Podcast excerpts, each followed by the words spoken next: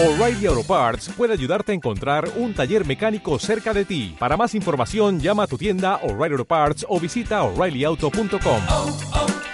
O'Reilly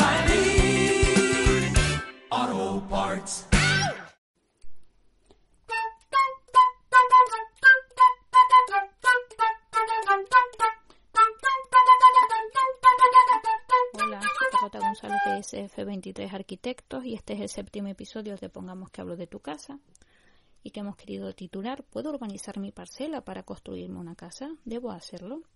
Un poco para englobar la respuesta a diferentes preguntas que en ocasiones nos hacen y que más o menos todas ellas tienen la misma explicación.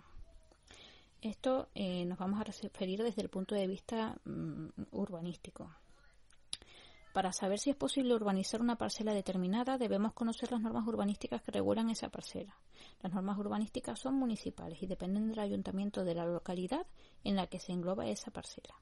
En ocasiones, atendiendo al pequeño tamaño de algunos municipios, existen mancomunidades de varios ayuntamientos a través de la cual se gestionan estas normas, su diseño, su desarrollo, su cumplimiento, etcétera.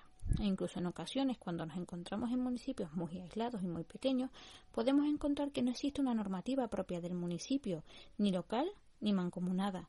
En ese caso debemos dirigirnos a lo que puede referirse como normativa supramunicipal.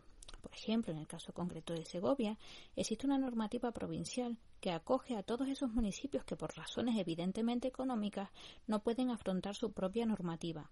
En este caso concreto de Segovia, esta normativa incluso sirve para abarcar algunas lagunas que puedan haber en las normativas más locales, pero esa es otra historia. Estas normas urbanísticas son las que en las poblaciones mayores que han desarrollado eh, normas más recientemente se denominan planes generales de ordenación urbana y que en municipios más pequeños, donde encontramos normas más antiguas, serían las normas subsidiarias o urbanísticas. Esta denominación depende de la ley del suelo vigente en cada momento. Eh, eh, pero en general todas ellas son normas urbanísticas. Las normas urbanísticas, que están formadas básicamente por una memoria, un texto normativo y planos, son las que indicarán qué parcelas son edificables y de qué manera, y en base a una legislación, que son las leyes del suelo, que además actualmente son autonómicas, una legislación que es muy restrictiva y se basa en una distribución de derechos y deberes sobre el suelo que surgió sin mucha variación hasta hoy en 1956 con la primera ley del suelo. Desde entonces, si es verdad que han surgido distintas leyes del suelo, incluso hasta hoy que son autonómicas, pero estas leyes del suelo han empleado el mismo instrumento jurídico sin mucha variación para distribuir esos derechos y esos deberes. Esta distribución de derechos y deberes sobre el suelo es lo que se denomina clasificación del suelo, que no hay que confundir con la calificación. Hemos dicho clasificación. La clasificación del suelo marca qué terrenos son urbanos y por ello edificables y qué terrenos son rústicos o no urbanizables. Dependiendo de la ley nos lo encontramos referido de una manera o de otra. Y cuando es rústico o no urbanizable, no es edificable y tampoco es urbanizable. Pues además del terreno urbano, que es aquel que está urbanizado y es edificable, y del terreno rústico o no urbanizable, que en el cual no se puede edificar y tampoco se puede urbanizar, existe un tercer concepto más complejo, que es aquel de reserva urbana, de suelo urbanizable, que no está ni en uno ni en otro. Hay que decir que debido a que actualmente existen leyes por autonomía, si bien los los extremos, lo que es el suelo urbano y el suelo rústico no urbanizable, son similares en cada una de esas leyes, la consideración de reserva urbana o suelo urbanizable puede ser diferente entre comunidades por ajustarse este en cada caso a la legislación vigente en cada momento. En cualquier caso, salvando que existen diferen diferencias entre comunidades y también debido a que han existido diferentes leyes a lo largo del tiempo y que las normas urbanísticas pueden estar eh, redactadas conforme a una ley anterior o posterior. Estamos hablando que tenemos leyes urbanísticas en municipios pequeños de los años 80, de los años 70, bajo el amparo de leyes muy antiguas. Cada una de esas leyes está redactada, o sea, cada una de esas normas está redactada conforme a diferentes leyes. Salvando todo esto, salvando todo, salvando el hecho de que cada normativa urbanística, cada plan general, cada norma subsidiaria puede estar bajo el amparo de diferentes leyes, salvando eso, eh, lo que sí está claro es que el suelo urbano es aquel que sí se puede edificar directamente y el suelo rústico es no urbanizable y en él no se puede ni edificar ni urbanizar. Eh, y eso no es diferente según la ley. Desde el punto de vista práctico, el suelo urbano será aquel que está urbanizado, que está provisto de servicios básicos de abastecimiento de agua y electricidad y de alcantarillado como mínimo, perdón, eh, y por norma general, esos terrenos están provistos de todos esos, de esos servicios básicos como mínimo. Sin embargo, los municipios tienen la opción de proponer un suelo como reserva, en base a una mejor o peor justificación de crecimiento de la población, que exigiría un crecimiento urbano. Quiere decir el municipio, para poder proponer reserva urbana, tiene que justificar el hecho de que la población va a crecer y en ese crecimiento va a necesitar de un crecimiento urbano. Esos terrenos son los que quedarán englobados como suelo urbanizable, apto para urbanizar, reserva urbana, y ahí está lo que estábamos buscando, ese apto para urbanizar. No quiero usar un término concreto de urbanizable o reserva urbana porque como hay diferentes leyes y en cada una de ellas no lo podemos encontrar de una manera, pero al fin y al cabo es aquel que no es ni urbano ni rústico. Ese suelo urbanizable, ese suelo de reserva urbana, eh, no está provisto de esos servicios básicos y sin ellos no se podría edificar. Enfrentarse a un terreno urbanizable, a un terreno de reserva urbana, es un arma de doble filo.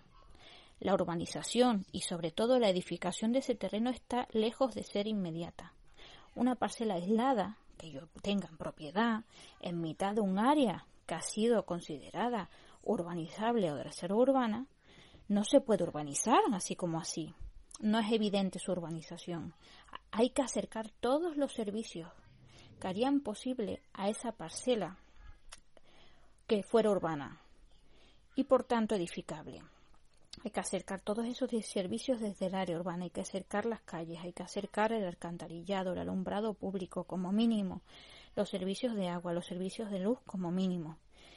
Si imaginamos esa situación, inmediatamente nos damos cuenta que para llevar a cabo esta urbanización no solo implica a mi parcela, que se encuentra a una distancia más o menos cercana del, área urbana, sino que quedan implicadas todos esos terrenos alrededor de mi parcela que tendrán que soportar el paso de esa calle, de ese alcantarillado, de esa línea de tensión, de ese abastecimiento de agua. ¿Y qué ocurre si mi parcela es urbanizable, pero es colindante con el área urbana y fácilmente enganchable a los servicios urbanos sin ocupar otros terrenos, pues que el derecho a urbanizar esa parcela que yo tengo de mi propiedad está sujeto al deber social de facilitar a mis vecinos de parcelas más lejanas el paso de esos servicios, por lo que urbanizar una parcela colindante con suelo urbano tampoco es inmediato. En conclusión, en el caso de suelo urbanizable o de reserva urbana, tengo el derecho y también el deber de urbanizar, ambas cosas, el derecho y el deber. No de edificar, previamente de urbanizar. Y ese es el derecho que se tiene sobre el terreno, el de urbanizar. Pero la normativa urbanística establecerá áreas más o menos extensas que deben urbanizarse conjuntamente. Y esto es lógico, porque la normativa urbanística va a velar sobre la lógica urbana de, la, de esa población. No puede crecer la población de cualquier manera. Si yo tengo un área en la cual esa población puede crecer, tendrá que haber una lógica en las carreteras, tendrán que tener una continuidad las calles con las calles existentes, no podré tener fondos de saco, tendré que tener tal vez una escuela porque resulta que en esa eh, parcela por su densidad de población pueden haber 10.000 personas, eh, pues tendré que tener eh, tal vez un polideportivo y al menos tendré que tener calles y alguna zona verde. Así que toda esa área eh, tiene que tener una lógica urbana. Entonces, eh, tendrá un tratamiento global. Mi parcela estará integrada en un área mucho mayor que tendrá que tener una lógica urbana en su conjunto. Por lo que para urbanizar debe haber un acuerdo entre todos los propietarios y esto complica la cosa. Ese acuerdo por un lado tiene que contener lo que se denomina un plan parcial, que es un instrumento urbanístico, es el instrumento urbanístico que me va a ordenar esa zona. Ese plan parcial va a ser absolutamente ajeno e independiente de donde cada uno de nosotros tengamos nuestra parcela. Nosotros contratamos a un señor que es un arquitecto que va a diseñar un trozo de ciudad y va a decir dónde están las calles, dónde están las plazas, dónde están los parques, si se necesitan, dónde están las escuelas, si necesitan. Que coste que todo esto son parámetros que están regulados por la ley. La ley me va a decir, dependiendo de los metros cuadrados de suelo que yo tenga de ciudad, si necesito o no necesito una escuela, si necesito o no necesito un parque, etcétera. Entonces, eh, en el caso de yo ser un propietario único de un terreno, pues mejor porque no me tengo que poner de acuerdo con nadie. Pero apelando al derecho a urbanizar, los propietarios interesados en urbanizar pueden forzar al resto de propietarios a hacerlo, o incluso puede ser el propio ayuntamiento el que fuerce a los determinados propietarios de un área de crecimiento, porque así lo, lo requiere la propia ciudad, requiere crecer por ahí de forma justificada. Si un propietario no, no quiere eh, disfrutar de este derecho de urbanizar, ni, ni, puede eh, atenerse a este deber de urbanizar, puede no hacerlo. Se les expropiarán esos terrenos a precio de expropiación en beneficio del resto de los propietarios que se enfrentarán a la urbanización de esos terrenos o en beneficio del ayuntamiento si es este la entidad que eh, fuerza el, el que se urbanice. Los distintos propietarios interesados en urbanizar constituirán algo que se denomina junta de compensación, una especie de mesa de acuerdos en la que en base a la cantidad de terrenos que cada propietario aporta, se establecerá la proporción en la que cada uno de ellos debe hacerse cargo de la urbanización, debe hacerse cargo económicamente y de la cantidad de suelo del que después de todo esto disfrutará. Esto desemboca en un proyecto de reparcelación, que será el primero de los varios hasta poder construirme mi casa en mi parcela, que puede no tener esa parcela nada que ver con aquella de la que yo era propietario antes de que todo esto empezara. La reparcelación exigirá la cesión gratuita de en torno al 10% o más de terreno a, uso público, que serán todas esas calles, esas plazas, esas dotaciones, esas parcelas para dotaciones, incluso según la, la comunidad en la que esté esa parcela, me van a pedir un porcentaje para vivienda pública y todo ello en la proporción que me toque. Debo ceder en la proporción que me toque. Tras la reparcelación, debo hacerme cargo del proyecto de urbanización redactado por un técnico competente que puede ser un arquitecto y la subsiguiente urbanización propiamente dicha, la materialización de esa urbanización, que será pues la colocación de esas calles, el alumbrado público, la red de abastecimiento, la red de alumbrado, de detención.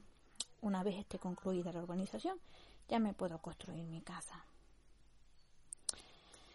En conclusión, si soy propietario de una parcela en suelo urbanizable, ¿puedo urbanizar? Puedo urbanizar teniendo en cuenta todo eso. Que debo constituir esa mesa de acuerdos que es la junta de compensación, debo de ordenar los terrenos que esto lo hará un arquitecto a través de un plan parcial, debo reparcelar, que decir, todos esos terrenos que quedan para el uso privado los voy a distribuir entre los propietarios de la integridad del, sector. Em, luego debo urbanizar y luego ya me puedo construir mi casa. Pero me puedo encontrar en otro escenario. Y es que yo soy propietario de una parcela en un área de urbanizable y me llega una carta certificada en el que me advierten que eh, me invitan a adherirme a una junta de compensación si quiero. Y si no, me van a dar X dinero y me lo van a indicar. Si usted no saliera a la Junta de Compensación, quiere decir si usted no tiene el deseo de urbanizar, no se va a hacer cargo en la proporción que le eh, corresponde a esa urbanización y por lo tanto no va a poder disfrutar de la parcela resultante, en ese caso la Junta de Compensación, que es el resto de propietarios, se eh, quedarán con esa parcela eh, a través de una expropiación o el propio ayuntamiento si ha sido este el que ha decidido urbanizar. Bueno, pues con esto esperamos haber aclarado la duda de qué ocurre cuando yo tengo esa parcela que es urbanizable a que me enfrento. Muchas gracias.